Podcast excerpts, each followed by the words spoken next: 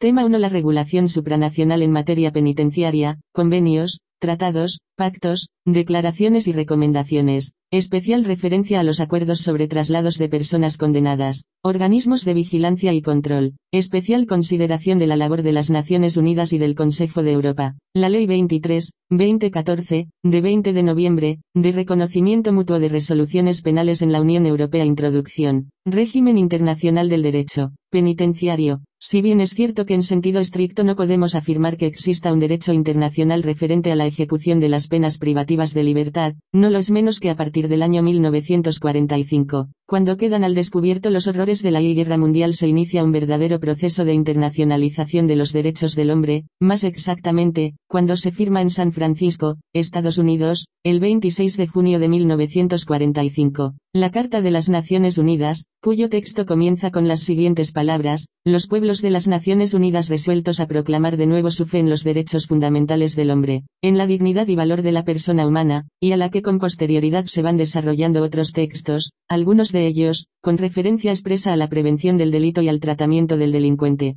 tales como la Declaración Universal de Derechos Humanos, Resolución 217 de Naciones Unidas de 10 de diciembre de 1948 en Asamblea General, Convenio Europeo para la Protección de los Derechos Humanos y Libertades Fundamentales, Roma 4 de noviembre de 1950, Convenio Europeo de los Derechos Humanos de 1953, en el marco del Consejo de Europa, y especialmente las reglas mínimas para el tratamiento del delincuente, elaboradas por la ONU en 1955, con las que se puede afirmar comienza la verdadera internacionalización del derecho penitenciario. Una de las notas que caracterizan el moderno derecho penitenciario es su proyección en dos sentidos, en sentido vertical, alcanzando la inclusión de sus principios informadores en las constituciones de los estados, ello ha supuesto, el abandono de las tesis retribucionistas, pagar por el delito la consagración de la finalidad resocializadora como meta de la actuación penitenciaria la humanización del trato en los establecimientos penitenciarios en sentido horizontal, el despertar el interés de los distintos organismos internacionales. 1, la regulación supranacional en materia penitenciaria. Breve resumen histórico del derecho penitenciario internacional 1926, la Comisión Internacional Penal y Penitenciaria propone, en su reunión de Berna, Suiza, definir los derechos mínimos de las personas privadas de libertad. 1930, se presentan en el Congreso de Praga, Checoslovaquia.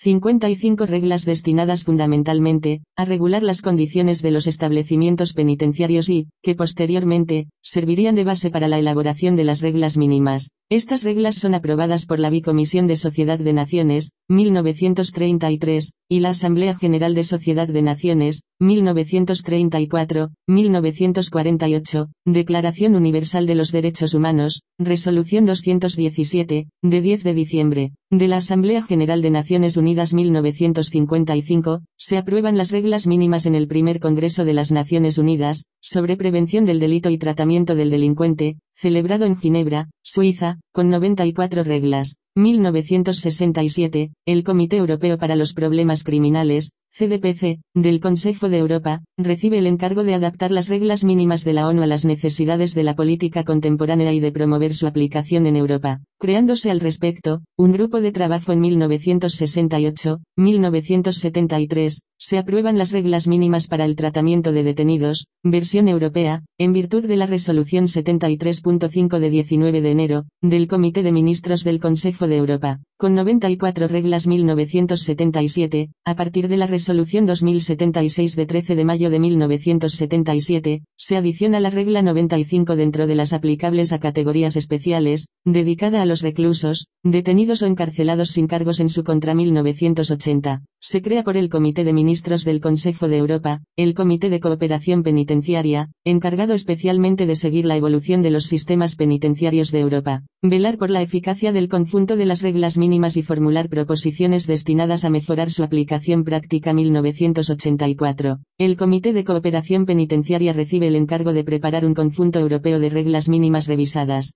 teniendo en cuenta las respuestas de los Estados miembros del Consejo de Europa a los informes que con periodicidad quinquenal se venían realizando sobre la materia 1987, se aprueban las reglas penitenciarias europeas en virtud de la Recomendación 87.3 del Comité de Ministros del Consejo de Europa, de 12 de febrero, con 100 reglas 2006, adoptada la correspondiente recomendación, 2006, 2 por la Comisión de Ministros de 11 de enero de 2006, durante la 952 reunión de los delegados de los ministros, el Comité de Ministros del Consejo de Europa recomienda a los gobiernos de los Estados miembros que, tanto en la elaboración de su legislación como en su política y práctica sigas las reglas contenidas en el anexo a la presente recomendación que reemplaza a la recomendación 87, 3, del Comité de Ministros sobre las RPE 2015, Reglas mínimas de las Naciones Unidas para el tratamiento de los reclusos, Reglas Nelson Mandela, adoptadas mediante Resolución 70, 175 de la Asamblea General de Naciones Unidas, suponen una revisión y actualización de las reglas mínimas para el tratamiento de los reclusos de 1955, convenios,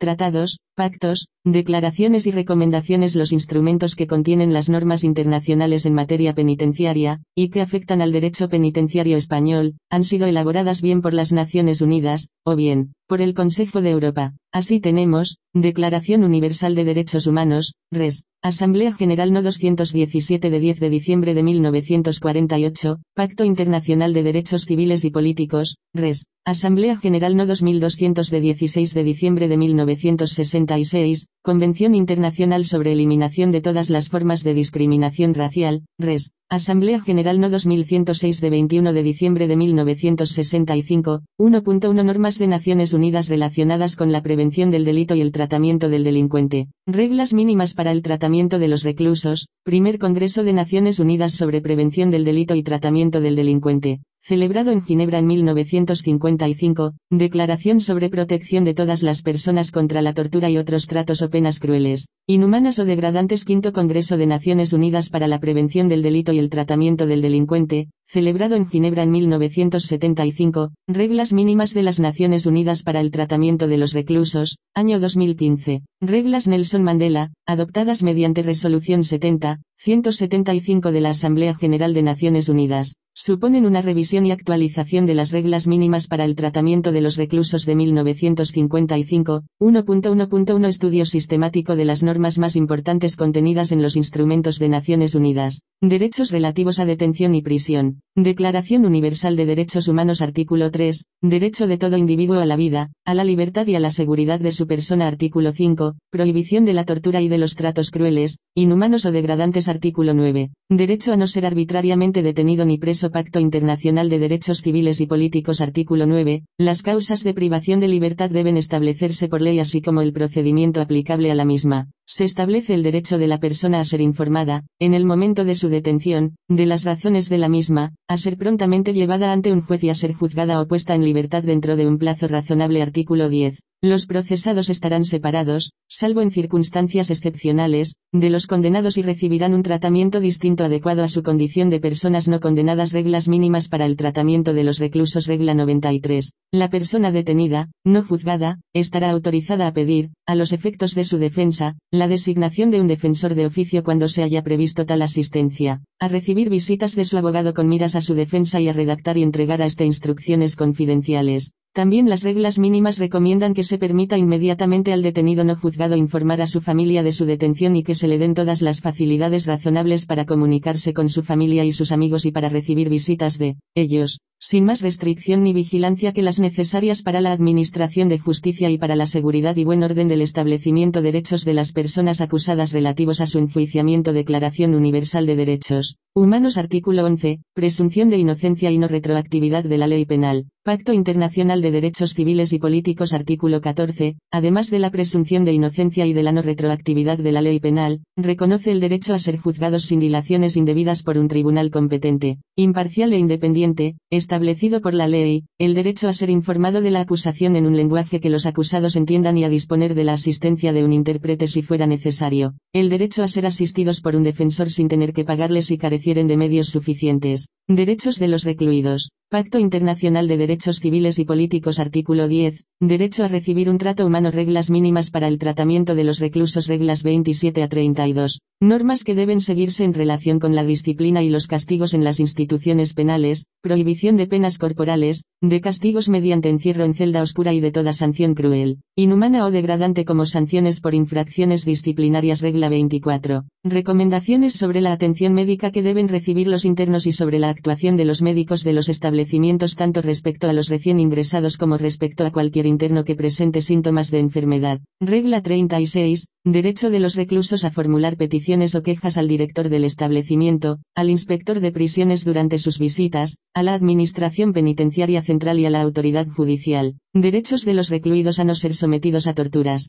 Declaración sobre protección de todas las personas contra la tortura y otros tratos o penas crueles, inhumanas o degradantes. Quinto Congreso de Naciones Unidas, Ginebra, 1975, artículo 1, se define la tortura, como todo acto por el cual el funcionario público u otra persona a instigación suya, infrinja intencionalmente a una persona penas o sufrimientos graves, ya sean físicos o mentales, con el fin de obtener de ella o de un tercero información o una confesión de castigarlo por un acto que haya cometido o se sospecha que ha cometido, o de intimidar a esa persona o a otras. 1.1.2 Especial referencia a las reglas mínimas para el tratamiento de los reclusos, Ginebra, 1955. Estructura. Constan de unas observaciones preliminares y dos partes, con un total de 94 reglas o artículos. Conviene señalar, observaciones preliminares, arts 1 a 5. Primera parte, reglas de aplicación general, arts 6 a 55. Segunda parte, reglas aplicables a categorías especiales, arts 56 a 94, donde se contienen apartados referidos a, a, condenados, arts 56 a 81. B. Alienados y enfermos mentales, arts 82 y 83,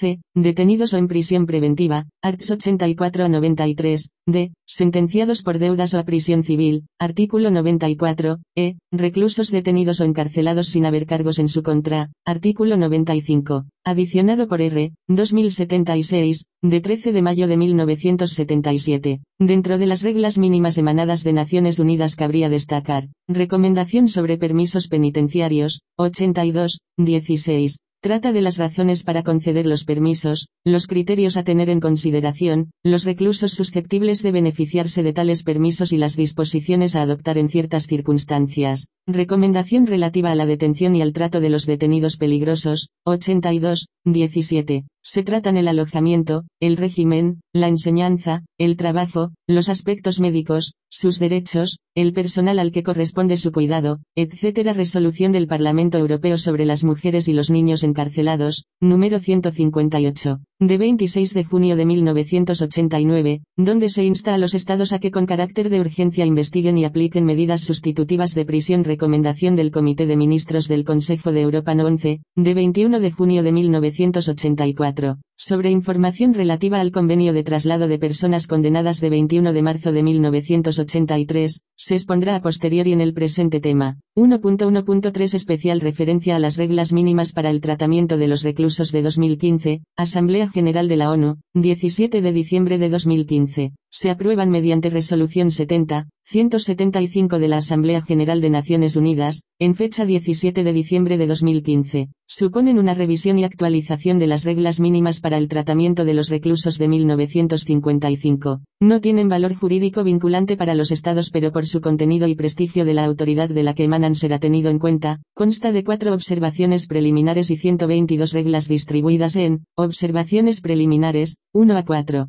reglas de aplicación general, 1 a 85, reglas aplicables a categorías especiales, 86 a 122, 1.1.4 Repercusión de las reglas mínimas de Naciones Unidas en las constituciones de los distintos estados. Aún careciendo de fuerza obligatoria, las reglas mínimas han incidido considerablemente en las constituciones de los distintos estados, pues si ciertamente la inclusión de sus principios no siempre ha significado su aplicación práctica común en la realidad penitenciaria, en todo caso la norma suprema siempre constituye un punto de referencia, y su eficacia habrá de medirse como incitación a su efectivo cumplimiento. Ello ha supuesto en muchos casos el abandono de la las tesis retribucionistas, pagar por el delito, consagrándose por tanto la finalidad resocializadora, encontrando en las constituciones que contienen pronunciamientos en materia penitenciaria que éstas coinciden en señalar dos principios básicos de la ejecución de las penas privativas de libertad, de un lado, la humanización del trato en los establecimientos penitenciarios y griega por otro, la inclusión de la rehabilitación y reinserción social del penado como meta de la actividad penitenciaria. La Comisión Europea sobre Problemas Penales del Consejo de Europa ha redactado diversas recomendaciones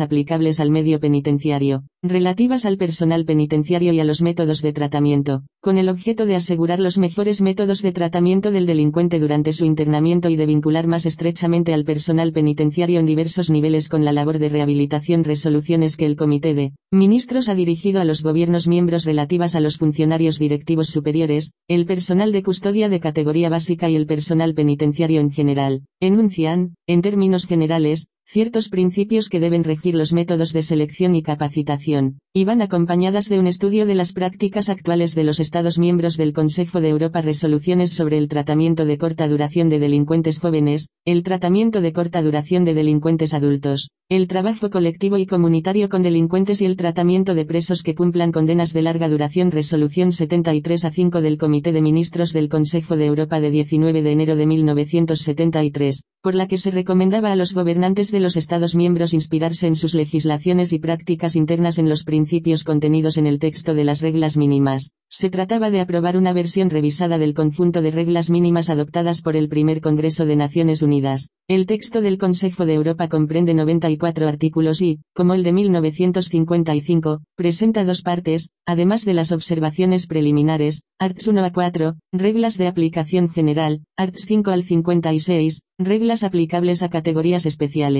arts 57 al 94, 1.2 normas del Consejo de Europa relacionadas con la materia penitenciaria. Se introducen algunas nociones nuevas en relación al texto de 1955, flexibilizar los criterios que siguen la separación de presos, facilitar los contactos entre los presos y la sociedad, fomentar el uso de métodos por los cuales los presos puedan colaborar y participar en su tratamiento, asistencia moral de los detenidos, asistencia espiritual tradicional de los detenidos, control de la actividad penitenciaria, judicial u otra, inspecciones, etc. Para facilitar la puesta en práctica y aplicación de dichas reglas se organizan conferencias bienales de directores generales de administraciones penitenciarias y se crea el Comité de Cooperación Penitenciaria, para seguir la evolución de las prácticas modernas en el tratamiento penal. Recomendación 87, 3 del Comité de Ministros sobre las Reglas Penitenciarias Europeas, aprobadas el 12 de febrero de 1987 y suponen una modificación en cuanto al número, contenido y colocación sistemática del conjunto de reglas mínimas de 1973, constaban de un preámbulo y 100 reglas distribuidas en cinco partes, preámbulo, condiciones humanas de los detenidos, deontología de la profesión, etc.,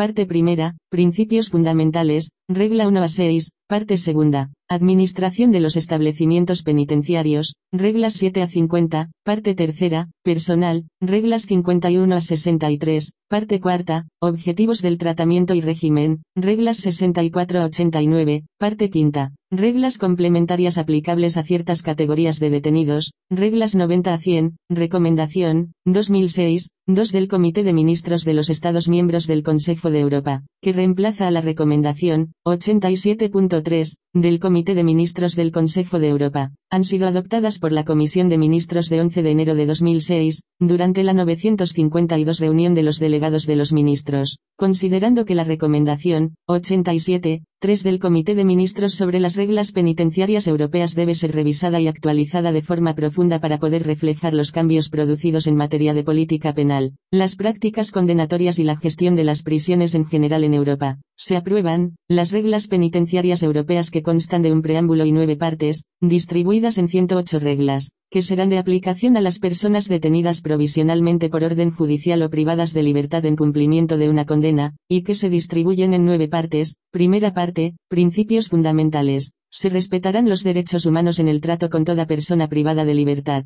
Segunda parte, condiciones del internamiento. Consta de varias partes relativas al ingreso, asignación y alojamiento, higiene, ropa y ropa de cama, régimen alimentario, asesoramiento jurídico, contactos con el mundo exterior, régimen penitenciario, trabajo, ejercicio físico y ocio, educación, libertad de pensamiento, de conciencia y de religión, información, objetos de los detenidos, traslado de los detenidos, liberación de los detenidos, mujeres, menores, niños pequeños, extranjeros y minorías étnicas o lingüísticas. Tercera parte. La salud. Consta de varias partes relativas al cuidado de la salud, organización del cuidado de la salud, personal médico y sanitario, deberes del médico, administración de los servicios de salud, salud mental y otras cuestiones. Cuarta parte. Buen orden. Consta de varias partes relativas a seguridad, medidas de seguridad o de alta seguridad, inspecciones y registros, infracciones penales, disciplina y sanciones, doble incriminación, uso de la fuerza, instrumentos e inmovilización, armas y solicitudes y quejas. Quinta parte, dirección y personal. Consta de las siguientes partes, la prisión como servicio público, selección del personal penitenciario, formación del personal penitenciario, sistemas de gestión de la prisión, personal especializado, comunicación con el sexta parte, inspección y vigilancia. Consta de dos partes, inspección gubernamental y control independiente. Séptima parte, detenidos a la espera de juicio, preventivos, consta de las siguientes partes, situación y tratamiento de los detenidos a la espera de juicio, alojamiento, ropa, asesoramiento jurídico, contacto con el mundo exterior, Trabajo y acceso al régimen de detenidos condenados. Octava parte, objetivos del régimen de los internos penados. Consta de los siguientes apartados, objetivos del régimen de los detenidos condenados, aplicación del régimen de los detenidos condenados, aspectos organizativos del encarcelamiento de detenidos condenados, trabajos, Formación y liberación de los detenidos condenados. Novena parte, actualización de las reglas, artículo 108, las se actualizarán de forma regular. 2. Especial referencia a los acuerdos sobre traslados de personas condenadas la normativa al respecto, obviando los acuerdos bilaterales que España tiene suscritos con otros países para lo que habría de estarse al procedimiento y condiciones establecidas en cada uno de ellos. Está constituida fundamentalmente por el Convenio de Estrasburgo de 21 de marzo de 1983, con el número 112 del Consejo de Europa y ratificado por nuestro país el día 11 de marzo de 1985 y entró en vigor desde el 1 de julio de 1985. Dicho Convenio Europeo sobre el traslado de personas condenadas permite que una persona condenada a pena privativa de libertad en un país distinto al suyo, pueda ser trasladada a su país de origen para cumplir su pena en él. Se adhiere el protocolo adicional al Convenio sobre traslado de personas condenadas, hecho en Estrasburgo el 18 de diciembre de 1997. Es firmado por España el día 9 de septiembre de 2014 y publicado en el BOE en fecha 2 de octubre de 2017 para su entrada en vigor especial referencia hay que hacer igualmente de la Ley 23, 2014, de 20 de noviembre, de reconocimiento mutuo de resoluciones penales en la Unión Europea, sobre todo su título segundo, sobre orden europea de detención y entrega y su título tercero, de resolución por la que se impone una pena o medida privativa de libertad. La aplicación de esta ley, permite el traslado prácticamente automático, dentro del ámbito de la Unión Europea de aquellas personas que han resultado penadas y deciden cumplir la pena impuesta en un país de la Unión Europea, en su país de origen con el fin de facilitar así la reinserción social del condenado. Condiciones del traslado. Consentimiento voluntario y plenamente consciente de la persona interesada. Consentimiento del Estado que ha condenado a la persona. Estado de condena. Consentimiento del Estado al que se solicita el traslado. Estado de cumplimiento. Requisitos para efectuar el traslado. Para que el traslado pueda llevarse a efecto será necesario. A. Que el condenado sea súbdito del Estado de cumplimiento. B. Que la sentencia condenatoria sea firme. C. Que la duración de la pena que le reste por cumplir al condenado sea de al menos seis meses desde el día de recepción de la petición. No obstante, en casos excepcionales, los estados podrán convenir en el traslado aunque la duración de la pena que el delincuente tenga aún que cumplir sea inferior a seis meses de la infracción que haya dado lugar a la condena deberá constituir infracción penal con arreglo a la ley del estado de cumplimiento, principio de doble incriminación o tipificidad, solicitud. El condenado podrá expresar su deseo de ser trasladado tanto al estado de condena como al estado de cumplimiento. Pena a cumplir después del traslado las autoridades competentes del estado de cumplimiento deberán, a, o bien, proseguir el cumplimiento de la pena inmediatamente o sobre la base de una resolución judicial o administrativa. Prosecución de la ejecución, artículo 10 del Convenio 2.1. Convenio Europeo sobre traslado de personas condenadas. B. O bien, convertir la condena mediante un procedimiento judicial o administrativo, en una decisión de dicho Estado, que sustituya así la sanción impuesta en el Estado de condena por una sanción prevista por la legislación del Estado de cumplimiento para la misma infracción, conversión de la pena, artículo 11 del convenio. El cumplimiento de la condena se regirá por la ley del Estado de cumplimiento, el interesado deberá ser informado previo al traslado del procedimiento aplicable en su caso, y de llevarse a cabo la conversión de la condena, la que cabría imponérsele, para que decida sobre si le interesa o no que éste se lleve a cabo. En España el procedimiento seguido es el de prosecución de la ejecución prosecución de la ejecución en este caso. El estado de cumplimiento estará vinculado por la naturaleza jurídica a la duración de la pena impuesta. Sin embargo, si la naturaleza o la duración de la sanción son incompatibles con la legislación del estado de cumplimiento, éste podrá adaptar, por resolución judicial o administrativa, dicha sanción a la pena o medida prevista por su propia ley para las infracciones de igual naturaleza, ejemplo, cadena perpetua, que no existe en España por la del máximo de 20 años o, en su caso, hasta 25, 30 o 40 años. No se podrá agravar la sanción impuesta en el estado de condena, ni exceder del máximo previsto por la ley del estado de cumplimiento. La duración máxima de la pena al efecto corresponderá a la duración de la pena inicial que quede por cumplir una vez deducidas todas las reducciones concedidas en el estado de condena antes del traslado. Tiempo efectivamente cumplido más la aplicación de los beneficios a que hubiera tenido acceso. Redención de penas, indulto parcial, etc. Conversión de la condena. El estado de cumplimiento, al realizar la conversión, A, quedará vinculado por la constatación de los hechos que figuren en la sentencia condenatoria B, no podrá convertir una sanción privativa de libertad en una sanción pecuniaria C, deducirá íntegramente el periodo de privación de libertad cumplido por el condenado D, no agravará la situación penal del condenado. A partir del traslado, el estado de condena solo tendrá derecho a decidir acerca de cualquier recurso de revisión presentado contra la condena. Consecuencias del traslado persecución por otras infracciones El estado de cumplimiento podrá perseguir al trasladado, juzgarle o arrestarle por cualquier otra infracción distinta de la que hubiera motivado su condena actual. Indulto, amnistía, conmutación cada parte, estado de condena o de cumplimiento, podrá conceder al trasladado, el indulto, amnistía o conmutación de la pena de conformidad con su constitución y sus demás normas jurídicas, revisión de la sentencia inicial si después del traslado aparecieran nuevos hechos que justificaran una revisión de la sentencia dictada por él. Estado de condena.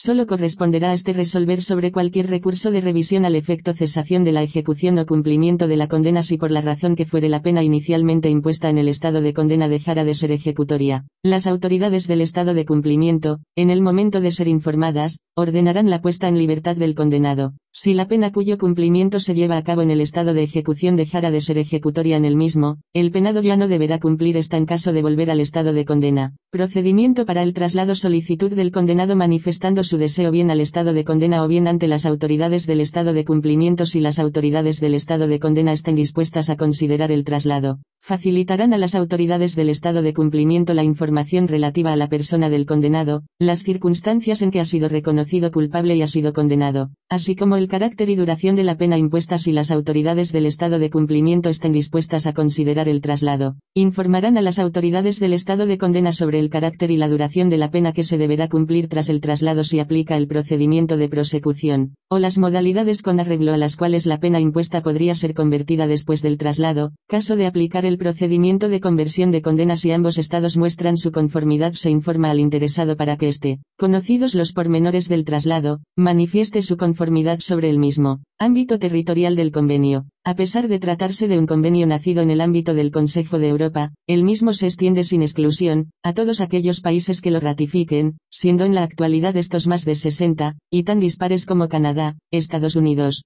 Trinidad y Tobago Ucrania, entre otros. Procedimiento de aplicación en España tramitación, una vez examinadas por el jurista las circunstancias del solicitante en cuanto al cumplimiento de los requisitos del convenio de traslado correspondiente, el establecimiento penitenciario remitirá a la Subdirección General de Cooperación Jurídica Internacional, Ministerio de Justicia, la solicitud con los datos del interesado, con expresión de certificación sobre el tiempo que le falte para cumplir la condena, que en ningún caso podrá ser inferior a seis meses. B. Concesión, si el Consejo de Ministros acuerda la autorización del traslado, la Subdirección General de Cooperación Jurídica Internacional lo comunicará al establecimiento penitenciario, quien una vez anotada tal circunstancia en el expediente personal del interno, índice de vicisitudes penales, establecerá comunicación con la Dirección General de la Policía, Interpol, para fijar fecha y entrega. De dicha autorización de traslado del interno a su país también se cursará notificación a la correspondiente delegación del gobierno, o en su caso subdelegación o dirección insular de todas las solicitudes y o notificaciones a las diferentes autoridades se dejará constancia en el expediente personal del interno en cuestión en cuanto a lo regulado en el artículo 9.3 del convenio. El cumplimiento una vez efectuado el traslado se regirá por la ley del estado de ejecución y este será el único competente para tomar las decisiones convenientes. En España dicha autoridad es la Sala de lo Penal de la Audiencia Nacional conforme a lo establecido en el artículo 65.2 de la LOPJ. El correspondiente instrumento del presente protocolo adicional al convenio sobre traslado de personas condenadas, hecho en Estrasburgo el 18 de diciembre de 1997, es firmado por España el día 9 de septiembre de 2014 y publicado en el BOE en fecha 2 de octubre de 2017 para su entrada en vigor. El mismo establece lo siguiente. Disposiciones generales, artículo 1. 1. Los términos y expresiones empleados en el presente protocolo se interpretarán con el significado que se les da en el convenio 2. Serán aplicables las disposiciones del convenio en la medida en que sean compatibles con las disposiciones del presente protocolo. Personas evadidas del estado de condena, artículo 2. 1. Cuando un nacional de una parte que haya sido objeto de una condena definitiva dictada en el territorio de otra parte trate de sustraerse al cumplimiento o a la continuación del cumplimiento de la condena en el estado de condena, refugiándose en el territorio de la primera parte antes de haber cumplido la condena, el estado de condena podrá solicitar a la primera parte que se encargue del cumplimiento de la condena 2,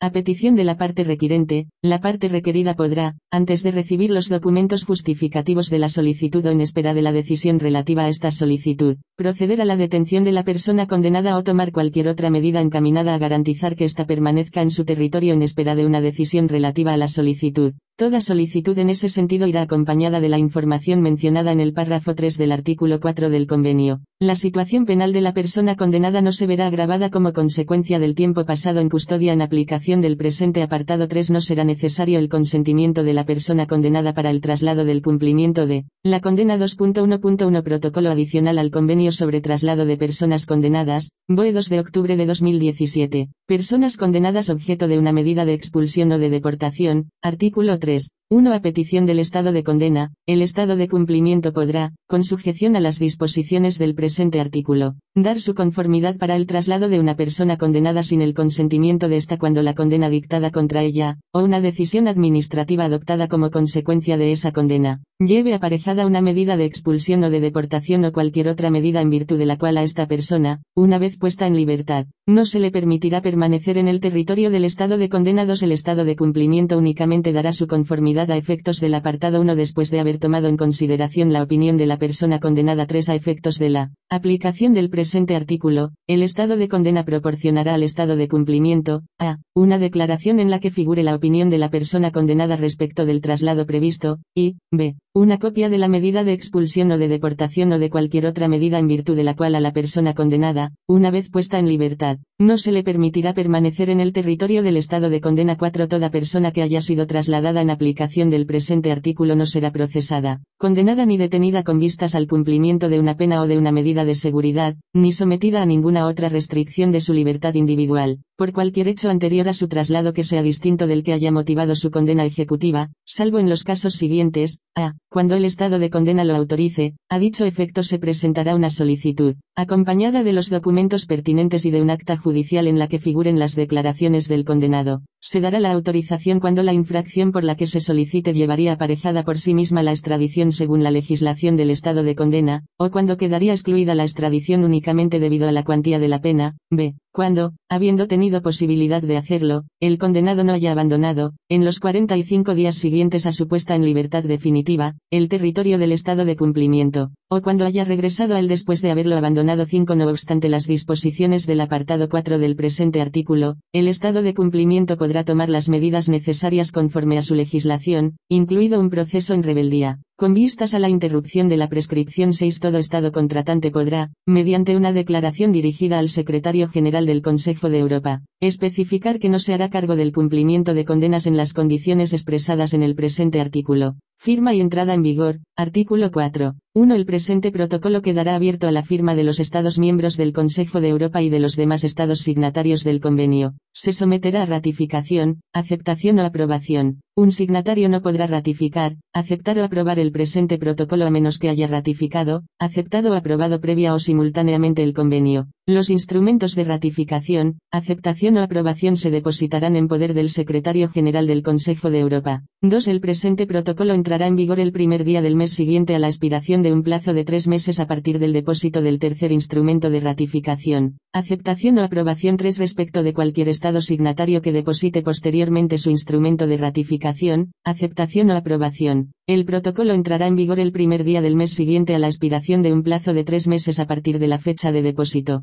Adhesión, artículo 5. 1. Todo Estado no miembro que se haya adherido al convenio podrá adherirse al presente protocolo después de su entrada en vigor 2 respecto de cualquier Estado que se adhiera. El protocolo entrará en vigor el primer día del mes siguiente a la expiración de un periodo de tres meses a partir de la fecha del depósito del instrumento de adhesión. Aplicación territorial, artículo 6. 1. Cualquier Estado podrá, en el momento de la firma o del depósito de su instrumento de ratificación, aceptación, aprobación o adhesión, designar el territorio o territorios a los cuales se aplicará el presente protocolo 2. Cualquier Estado contratante, en cualquier otro momento posterior y mediante una declaración dirigida al Secretario General del Consejo de Europa, podrá hacer extensiva la aplicación del presente protocolo a cualquier otro territorio designado en la declaración. Respecto de dicho territorio, el protocolo entrará en vigor el primer día del mes siguiente a la expiración de un plazo de tres meses a partir de la fecha de recepción de dicha declaración por el Secretario General 3. Cualquier declaración efectuada en virtud de los dos apartados precedentes podrá retirarse, en lo que respecta a cualquier territorio designado en dicha declaración, mediante una notificación dirigida al Secretario General. La retirada surtirá efecto el primer día del mes siguiente a la expiración de un periodo de tres meses a partir de la fecha de recepción de dicha notificación por el Secretario General. Aplicación temporal, artículo 7. El presente protocolo será aplicable al cumplimiento de las condenas dictadas antes o después de su entrada en vigor.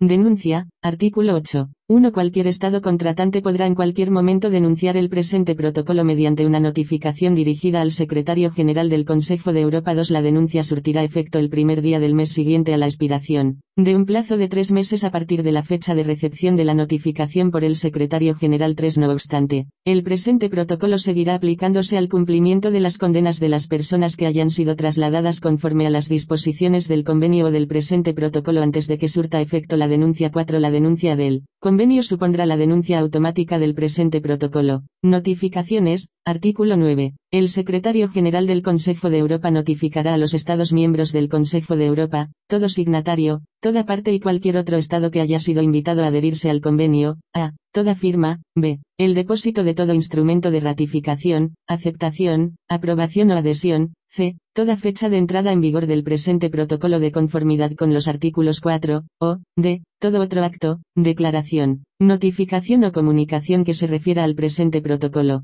en cumplimiento de la decisión marco relativa a la orden de detención europea, adoptada por el Consejo de Ministros de Justicia e Interior de la Unión el 13 de junio de 2002, la Ley 23, 2014, de 20 de noviembre, que deroga la 3, 2003, de 14 de marzo incorpora a nuestro ordenamiento la regulación de este nuevo mecanismo de cooperación judicial. La orden de detención y entrega europea parte del principio de reconocimiento mutuo, que permite, la ejecución prácticamente automática de las resoluciones dictadas por las autoridades judiciales de los demás estados. Viene así, a sustituir en el ámbito de la Unión Europea, los procedimientos de extradición, permitiendo la entrega de personas sospechosas de haber cometido un delito o que eluden la acción de la justicia después de haber sido condenadas por sentencia firme. Concepto. El artículo 34 de la Ley 23, 2014 define la orden de detención europea como una resolución judicial dictada en un Estado miembro de la Unión Europea con vistas a la detención y la entrega por otro Estado miembro de una persona a la que se reclama para el ejercicio de acciones penales o para la ejecución de una pena o una medida de seguridad privativas de libertad o medida de internamiento en centro de menores.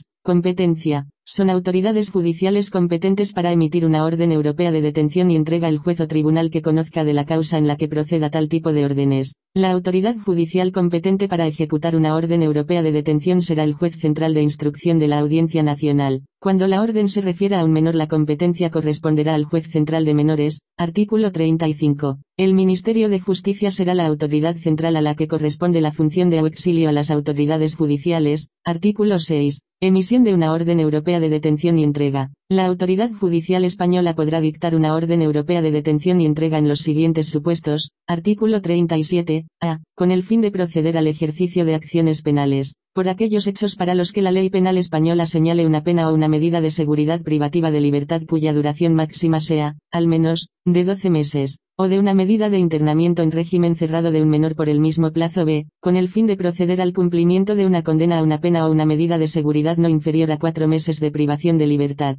o de una medida de internamiento en régimen cerrado de un menor por el mismo plazo 2.2, Orden Europea de Detención y Entrega, con carácter previo a la emisión de una orden europea de detención y entrega. El juez competente podrá solicitar autorización al Estado en el que se encuentre la persona reclamada con el fin de tomarle declaración a través de una solicitud de auxilio judicial al amparo del Convenio de Asistencia Judicial en materia penal, entre los Estados miembros de la Unión Europea, de 29 de mayo de 2000, artículo 38. Transmisión de la Orden Europea. Cuando se conozca el paradero de la persona reclamada, la autoridad judicial española podrá comunicar directamente a la autoridad judicial competente de ejecución la orden europea de detención y entrega. En caso de no ser conocido dicho paradero, la autoridad judicial de emisión española podrá decidir introducir una descripción de la persona reclamada en el sistema de información Schengen. Sin perjuicio de lo dispuesto en el apartado 1, la autoridad judicial española podrá decidir, en cualquier circunstancia, introducir una descripción de la persona reclamada en el sistema de información Schengen, SIS, artículo 40. Ejecución de la orden europea. 1.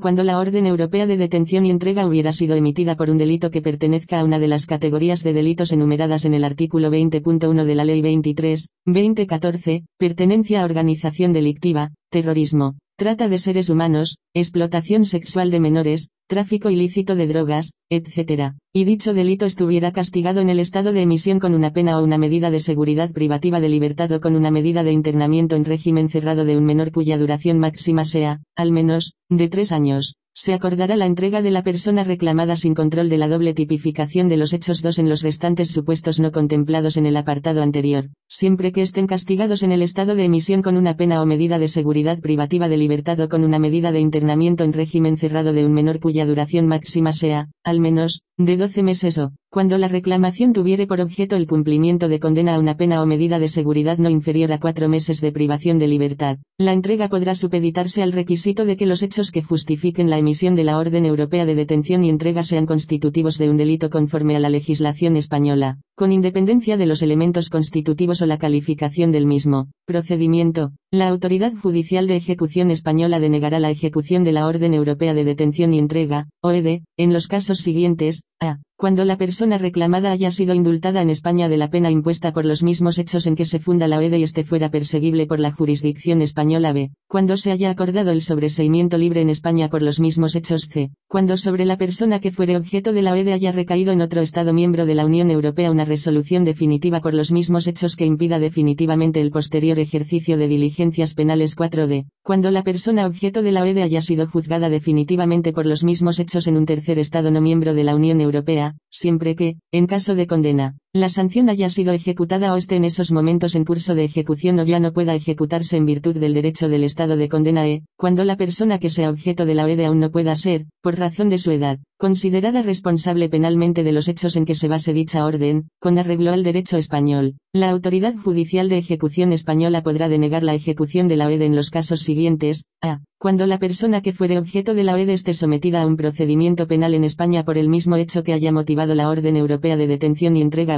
cuando la OED se haya dictado a efectos de ejecución de una pena o medida de seguridad privativa de libertad, siendo la persona reclamada de nacionalidad española, salvo que consienta en cumplir la misma en el estado de emisión. En otro caso, deberá cumplir la pena en España C, cuando la OED se refiera a hechos que se hayan cometido fuera del estado emisor y el derecho español no permita la persecución de dichas infracciones cuando se hayan cometido fuera de su territorio. La detención de una persona afectada por una OED se practicará en la forma y con los requisitos y garantías previstos por la ley de enjuiciamiento criminal. En el plazo máximo de 72 horas tras su detención, la persona detenida será puesta a disposición del juez central de instrucción de la Audiencia Nacional. Esta circunstancia será comunicada a la autoridad judicial de emisión. Puesta la persona detenida a disposición judicial, se le informará de la existencia de la OED, de su contenido, de la posibilidad de consentir en el trámite de audiencia ante el juez y con carácter irrevocable su entrega al Estado emisor, así como del resto de los derechos que le asisten. La OED se tramitará y ejecutará con carácter de urgencia si la persona reclamada consiente la entrega. La resolución judicial deberá adoptarse en los 10 días siguientes a la celebración de la audiencia si no media consentimiento. El plazo máximo para adoptar una resolución firme será de 60 días desde que se produjera la detención. Cuando por razones justificadas no se pueda adoptar la decisión en los plazos señalados, estos podrán prorrogarse por otros 30 días.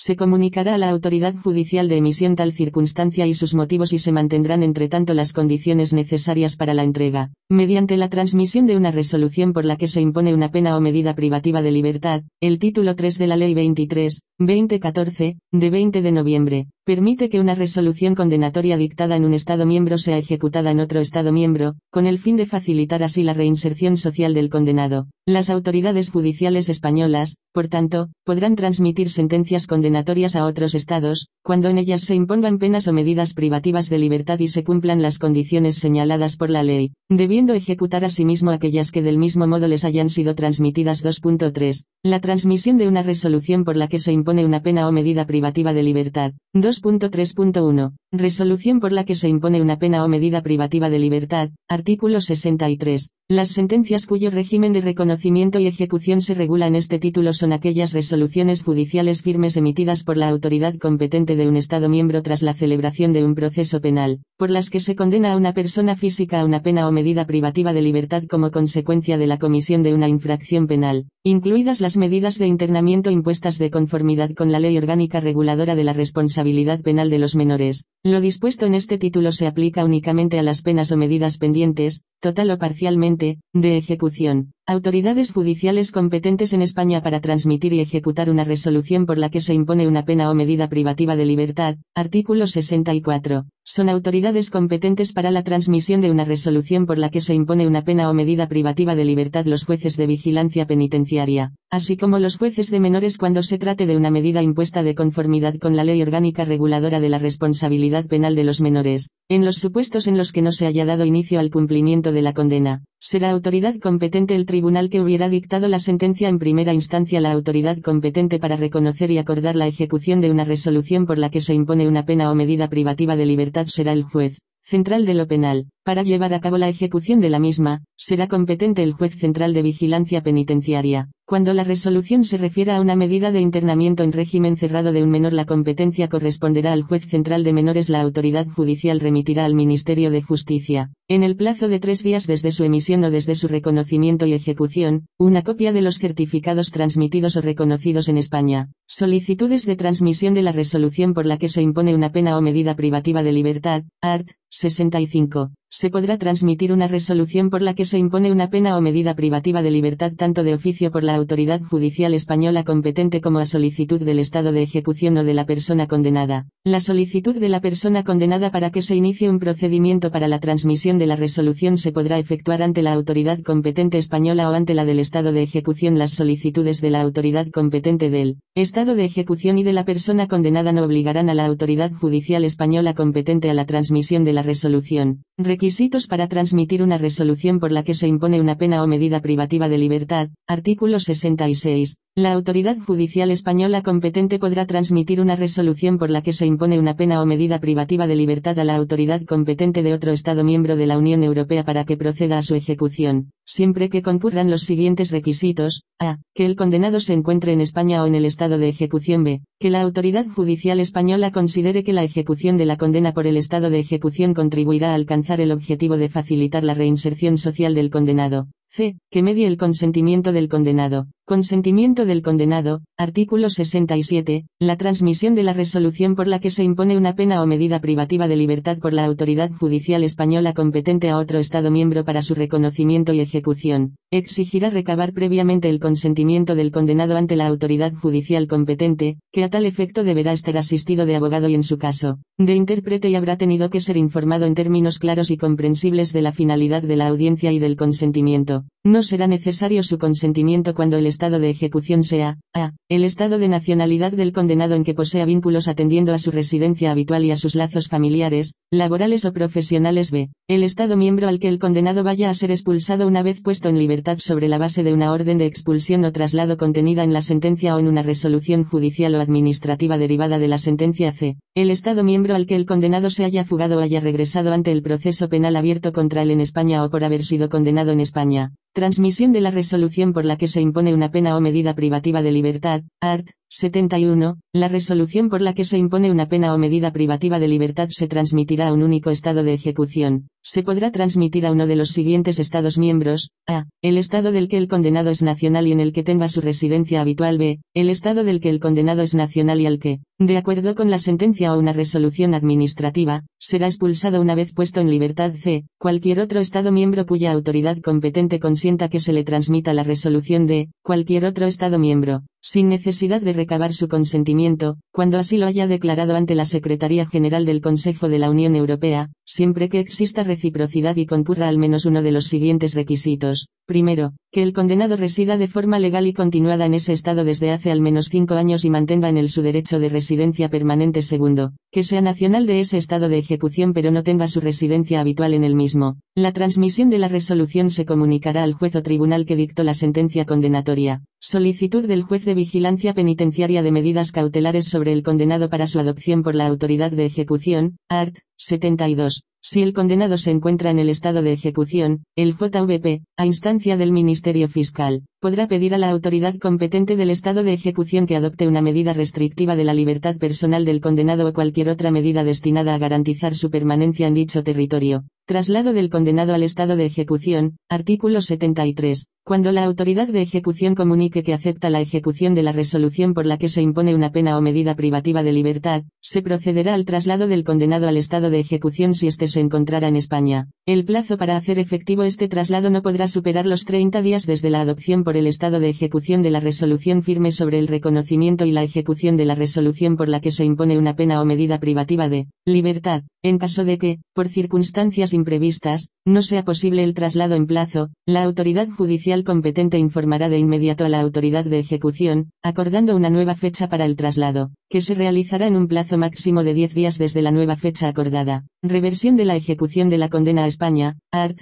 76 podrá reanudarse la ejecución de la condena en España cuando la autoridad competente del estado de ejecución informe al juez de vigilancia penitenciaria de la no ejecución de la condena como consecuencia de la fuga del condenado 2.3.2. Requisitos para el reconocimiento y la ejecución en España de una resolución por la que se impone una pena o medida privativa de libertad, art. 77. El juez central de lo penal reconocerá las resoluciones por las que se imponen penas o medidas privativas de libertad transmitidas por otros Estados miembros de la Unión Europea cuando de esta forma se facilite la reinserción social del condenado y se dé alguna de las siguientes circunstancias, a. que el condenado sea español y resida en nuestro país b. que el condenado sea español y vaya a ser expulsado a España con motivo de esa condena c. aun cuando no se den estas condiciones. Si el juez central de lo penal ha consentido la ejecución de la sentencia en España salvo que, en virtud de las declaraciones efectuadas por el Estado español, este consentimiento no sea necesario, la ejecución en España de una resolución por la que se impone una pena o medida privativa de libertad transmitida por el Estado de emisión no estará sujeta a control de la doble tipificación cuando se refieran a hechos tipificados como algunos de los delitos que se enumeran en el artículo 20.1 de la Ley 23, 2014, siempre que estén castigados en el Estado de emisión con penas o medidas privativas de libertad cuya duración máxima sea de al menos tres años. Solicitud de transmisión de una resolución por la que se impone una pena o medida privativa de libertad. Artículo 79. El juez central de lo penal, de oficio a solicitud del condenado, podrá solicitar a la autoridad competente del estado de emisión, previa audiencia al Ministerio Fiscal o a iniciativa de este, la transmisión de una resolución por la que se impone una pena o medida privativa de libertad para su ejecución en España. Procedimiento para el reconocimiento de la resolución por la que se impone una pena o medida privativa de libertad a efectos de su cumplimiento en España, art. 81, dentro de los cinco días siguientes a la recepción del certificado, se dará traslado al Ministerio Fiscal para que en el plazo de diez días se pronuncie sobre la procedencia del reconocimiento y la ejecución de la resolución. El juez central de lo penal resolverá mediante auto en el plazo de otros diez días el reconocimiento de la resolución condenatoria o su denegación. El juez central de lo penal comprobará si concurre alguna causa de denegación del reconocimiento o de la ejecución, y también si el consentimiento del condenado ha sido prestado, salvo que el mismo no sea necesario en virtud de la legislación del estado de emisión. En todo caso, no será necesario el consentimiento del condenado cuando, a. sea español y resida en España b. vaya a ser expulsado a España una vez puesto en libertad en el estado de emisión sobre la base de una orden de expulsión o traslado contenida en la sentencia o en una resolución judicial o administrativa derivada de la sentencia C. Se haya fugado o haya regresado a España por la condena dictada o por el proceso penal seguido en el estado de emisión. Adaptación de condena, art. 83. En el caso de que la duración de la condena impuesta en la resolución sea incompatible con la legislación española vigente en el momento en el que se solicita el reconocimiento de la resolución por superar el límite de la pena máxima prevista para ese delito, el juez central de lo penal podrá adaptar la condena. La adaptación consistirá en limitar la duración de la condena al máximo de lo previsto en la referida legislación para los delitos por los que el afectado fuera condenado, en el caso de que la condena, por su naturaleza, sea incompatible con la legislación española. El juez central de lo penal podrá adaptar la condena a la pena o medida contemplada en nuestra legislación para los delitos por los que el afectado fuera condenado. La pena adaptada debe corresponder a la pena impuesta en la resolución judicial extranjera y, en consecuencia, no podrá transformarse en pena de otra naturaleza como la pena de multa Fulda. En ninguno de estos supuestos podrá la adaptación agravar la condena impuesta en el estado de emisión, denegación del reconocimiento y la ejecución de la resolución por la que se impone una pena o medida privativa de libertad. Artículo 85. El juez central de lo penal denegará el reconocimiento y la ejecución de la resolución por la que se impone una pena o medida privativa de libertad, en los siguientes casos, a. Cuando en virtud de su edad, la persona condenada no habría podido ser declarada penalmente responsable por los hechos motivadores de la resolución condenatoria, de acuerdo con la legislación penal española. B. Cuando la autoridad judicial española competente constate que, en el momento de recibir la resolución condenatoria, la parte de la condena que queda por cumplir es inferior a seis meses. C. Cuando, la resolución transmitida imponga una medida privativa de libertad que no resulte ejecutable de acuerdo con el derecho español de, cuando, antes de decidir sobre el reconocimiento y la ejecución de la resolución condenatoria, el juez central de lo penal presente una solicitud para que la persona de que se trate sea procesada, condenada o privada de libertad en España por una infracción cometida con anterioridad a su traslado y distinta de la que lo hubiera motivado, y la autoridad competente del estado de emisión no diera su consentimiento e, cuando no se cumplan los requisitos exigidos para la transmisión de una resolución por la que se impone una pena o medida privativa de libertad. Legislación aplicable en la ejecución de la resolución por la que se impone una pena o medida privativa de libertad. Artículo 86. El juez central de vigilancia penitenciaria deberá ejecutar la resolución condenatoria de acuerdo con lo dispuesto en el ordenamiento jurídico español, con deducción del periodo de privación de libertad ya cumplido, en su caso,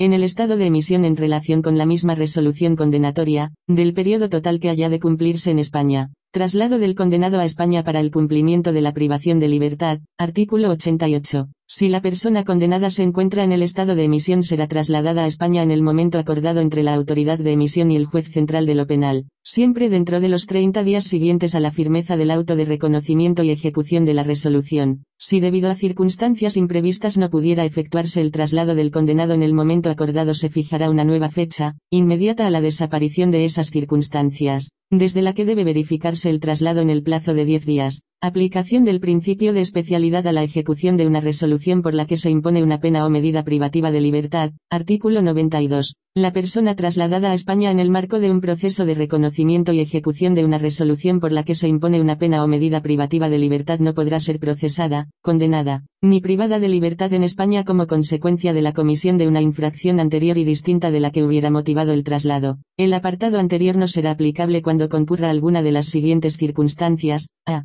Cuando la persona condenada haya tenido la oportunidad de salir de España y no lo haya hecho en el plazo de 45 días desde su puesta en libertad definitiva, o bien lo ha hecho pero ha vuelto después de haber salido B. Cuando la infracción no sea sancionable con una pena privativa de libertad o un auto de internamiento C. Cuando el proceso penal no concluya con la aplicación de una medida que restrinja la libertad individual D. Cuando la persona condenada pueda estar sometida a una sanción o medida no privativa de libertad, aun cuando puedan restringir su libertad individual. E. Cuando el condenado haya dado su consentimiento al traslado F. Cuando la persona condenada hubiera renunciado después del traslado, de manera expresa y voluntaria, a acogerse al principio de especialidad en relación con determinadas infracciones anteriores a su traslado. La renuncia deberá realizarla el condenado, asistido de un abogado, ante el juez central de lo penal, que levantará acta de la misma G, cuando el estado de emisión de su consentimiento. Organismos de vigilancia y control de las Naciones Unidas presentación de informes periódicos por gobiernos y organismos especializados, sobre los progresos logrados y las dificultades encontradas en la aplicación de las normas sobre derechos humanos en el mundo. Se trata de un procedimiento voluntario y se recoge tanto en el Pacto Internacional de Derechos Civiles y Políticos como en la Convención Internacional sobre la Eliminación de todas las formas de discriminación racial investigaciones por órganos de las Naciones Unidas de las reclamaciones por presuntas violaciones de derechos humanos relativas a la prevención del delito y tratamiento del delincuente procedimiento establecido por la Resolución 1503 del Consejo Económico y Social, con arreglo al cual, la Subcomisión de Prevención de Discriminaciones y Protección de Minorías y la Comisión de Derechos Humanos pueden examinar las comunicaciones de personas o grupos de personas que parezcan revelar un cuadro persistente de violaciones manifiestas y, fehacientemente probadas de los derechos humanos procedimiento establecido por la Resolución No 7 de 2 de agosto de 1974 de la Subcomisión de Prevención de Discriminaciones y Protección de las Minorías, trata específicamente de los derechos humanos en relación con las instituciones penitenciarias, decide examinar anualmente los acontecimientos ocurridos en la esfera del respeto de los derechos humanos de las personas sometidas a cualquier tipo de detención, teniendo en cuenta la información fehacientemente probada y presentada por los gobiernos, organismos especializados y las organizaciones no gubernamentales interesadas. En los informes se destacan, entre otros, los siguientes aspectos. Prisión prolongada de personas no convictas o que no han sido formalmente acusadas de ningún delito, necesidad de una investigación judicial imparcial de las supuestas prácticas ilegales contra personas detenidas y encarceladas, falta de control judicial de las prácticas de detención y de encarcelamiento o ineficacia de dicho control, la función de la policía secreta y de las organizaciones paramilitares. 3, organismos de vigilancia y control, especial consideración de la labor de Naciones Unidas y del Consejo de Europa. 3.1 ámbito de Naciones Unidas, situación de la familia y de los parientes de las personas detenidas y encarceladas, problemas especiales relacionados con los derechos humanos de la mujer detenida o encarcelada. Resolución 1993 del Consejo Económico y Social, se pide al Comité de Prevención del Delito y Lucha contra la Delincuencia que formule un conjunto de procedimientos para la aplicación de las reglas mínimas, proponiéndose el fortalecimiento de los informes periódicos, la colaboración de organizaciones intergubernamentales y no gubernamentales y la máxima difusión de las reglas. Organismos de vigilancia y control del Consejo de Europa por lo que respecta a España, interesa el sistema establecido por el Convenio Europeo de Derechos Humanos, Roma, 4 de noviembre de 1950, del que nuestro país forma parte. El Convenio Europeo convirtió los principios morales en obligaciones legales que podían ser exigidas ante órganos internacionales de naturaleza jurídica o cuasi judicial. Cualquier violación de los derechos o libertades reconocidos por el Convenio Europeo podía ser planteada ante la Comisión Europea de Derechos Humanos bien mediante denuncia de Estado o por cualquier persona física, y de no llegarse a un acuerdo amistoso que satisficiera a las partes, intervenía el Tribunal Europeo de Derechos Humanos, Tribunal de Estrasburgo, cuya sentencia era inapelable quedando su ejecución bajo la vigilancia del Comité de Ministros del Consejo de Europa. Actualmente para reforzar la eficacia y la protección de los derechos humanos y las libertades fundamentales previstas por el convenio, a causa principalmente del aumento de las demandas de protección y del número creciente de miembros del Consejo de Europa, funciona un Tribunal Europeo Permanente de Derechos Humanos, que ha venido a sustituir a la referida Comisión y Tribunal Europeo de Derechos Humanos. Se introduce y regula a través del Protocolo número 11, el cual ha sido modificado por el Protocolo número 14, siendo ambos protocolos ratificados por España por instrumentos de fecha del BOE de 26 de junio de 1998 y 28 de mayo de 2010, respectivamente. Su funcionamiento es el siguiente, competencias La competencia del tribunal se extiende a todos los asuntos relativos a la interpretación y la aplicación del convenio y sus protocolos que sean sometidos a su jurisdicción. Tales, son, 3.2 Ámbito del Consejo de Europa Tribunal Europeo Permanente de Derechos Humanos Ámbito del Consejo de Europa. Asuntos entre Estados. Toda alta parte contratante podrá someter al tribunal cualquier incumplimiento de lo dispuesto en el convenio y sus protocolos que, a su juicio, pueda ser imputado a otra alta parte contratante. Denuncias de Estado. Demandas individuales. El tribunal podrá conocer de una demanda presentada por cualquier persona física, organización no gubernamental o grupo de particulares que se considere víctima de una violación, por una de las altas partes contratantes, de los derechos reconocidos en el convenio o sus protocolos. Las altas partes contratantes se comprometen a no poner traba alguna al ejercicio eficaz de este derecho. Opiniones consultivas. El tribunal podrá emitir opiniones consultivas, a solicitud del Comité de Ministros, acerca de cuestiones jurídicas relativas a la interpretación del convenio y de sus protocolos. Composición El tribunal se compondrá de, un número de jueces igual al de las altas partes contratantes elegidos por la Asamblea Parlamentaria por mayoría absoluta de votos, de una lista de tres candidatos presentada por cada alta parte contratante elegidos por un periodo de nueve años no son reelegibles finalizarán su mandato cuando alcancen los 70 años de edad los jueces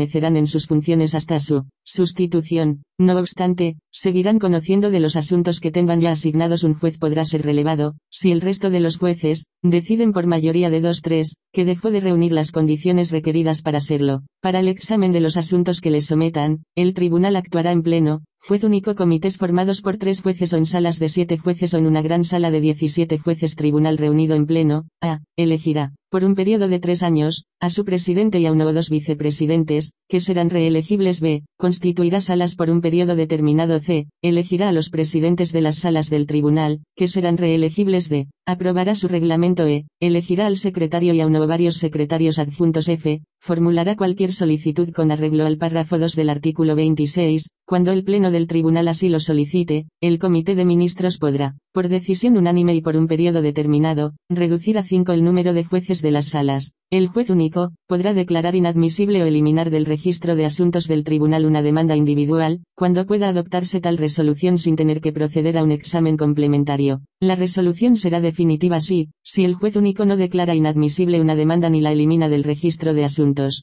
Dicho juez remitirá la misma a un comité o a una sala para su examen complementario cuando se actúe en formación de juez único. Ningún juez podrá examinar una solicitud contra la alta parte contratante en cuya representación fue elegido dicho juez. Los comités conocerán de las demandas individuales y podrán por unanimidad declarar inadmisible o eliminar del orden del día las mismas cuando pueda adoptarse tal resolución sin tener que proceder a un examen complementario. La resolución será definitiva. Las salas, se pronunciarán sobre la admisibilidad y el fondo de las demandas de los asuntos entre Estados, así como en su caso de las demandas individuales de no haberse adoptado resolución alguna por los comités. La Gran Sala, se pronunciará tanto sobre asuntos entre Estados como demandas individuales cuando éstas les sean elevadas por la Sala por inhibición. Habrá inhibición de la Sala a favor de la Gran Sala cuando el asunto pendiente plantee una cuestión grave relativa a la interpretación del convenio o de sus protocolos, o si la solución dada a una cuestión pudiera ser contradictoria con una sentencia dictada anteriormente por el tribunal, siempre que no haya dictado sentencia o que una de las partes no se oponga a ello. La Gran Sala, asimismo, examinará las solicitudes de opiniones consultivas presentadas por el Comité de Ministros. En el litigio, el juez elegido en representación de un Estado parte en el mismo será miembro de pleno derecho de la respectiva sala y de la Gran Sala, en su ausencia, o cuando no esté en condiciones de intervenir.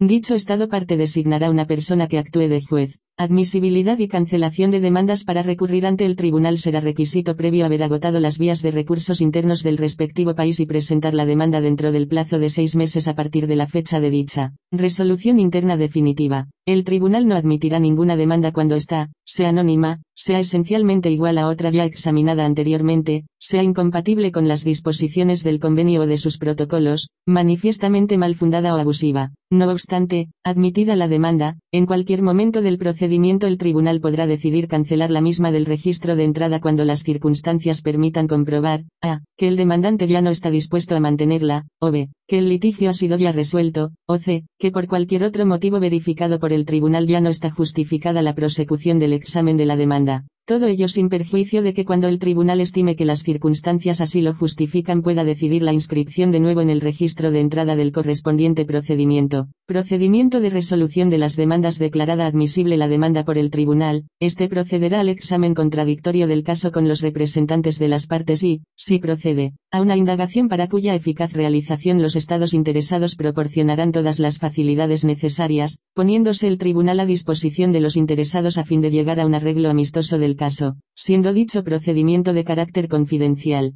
De llegarse al acuerdo amistoso, el tribunal procederá a la cancelación del asunto del registro de entrada mediante una resolución que se limitará a una breve exposición de los hechos y de la solución adoptada. En el caso de violación del convenio y de que el arreglo, en base al derecho interno de la alta parte contratante solo permitiera de manera imperfecta reparar las consecuencias de dicha violación, se procederá a un arreglo equitativo en que el tribunal concederá a la parte perjudicada, si así procede, una satisfacción equitativa. De no proceder el arreglo amistoso se llevará a cabo la vista del caso, que será pública, a menos que el tribunal decida otra cosa por circunstancias excepcionales, siendo los documentos depositados en la Secretaría accesibles al público, salvo que por el presidente del tribunal se decidiera lo contrario. En cualquier asunto que se suscite ante una sala o ante la gran sala, la alta parte contratante cuya nacionalidad sea demandante tendrá derecho a presentar observaciones por escrito y a participar en la vista. Asimismo, en interés de la buena administración de la justicia, el presidente del tribunal podrá invitar a cualquier alta parte contratante que no sea parte en el asunto o a cualquier persona interesada distinta del demandante, a que presente observaciones por escrito o a participar en la vista. Las sentencias de las salas serán definitivas cuando, las partes declaren no solicitar la remisión del asunto ante la gran sala, o,